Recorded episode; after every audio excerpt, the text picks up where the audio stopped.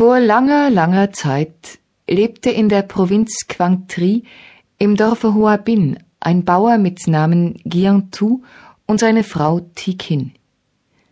Sie besaßen wenig, ein kleines Reisfeld, eine einfache Lehmhütte und einen Wasserbüffel. Sie kannten die Unzufriedenheit nicht. Sie waren glücklich. Eines Tages, noch früh am Morgen, ehe die glühende Hitze unbarmherzig über dem Land lag, nahm Giantu seinen Köcher mit den Pfeilen und den Bambusbogen. Wir haben lange schon kein frisches Fleisch auf unserem Tisch gehabt. Ich will auf die Jagd gehen, vielleicht ist das Glück heute auf meiner Seite. Ich bitte dich, kehre noch vor der Dämmerung zurück.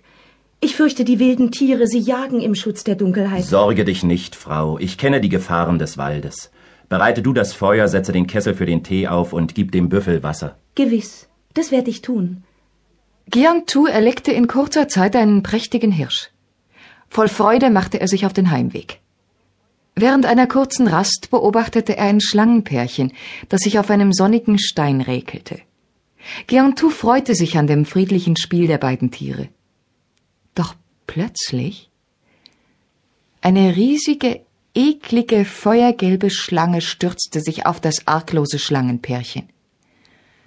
Weit öffnete sie ihren furchtbaren Rachen, stieß ihre gespaltene Zunge wie einen Blitz hervor.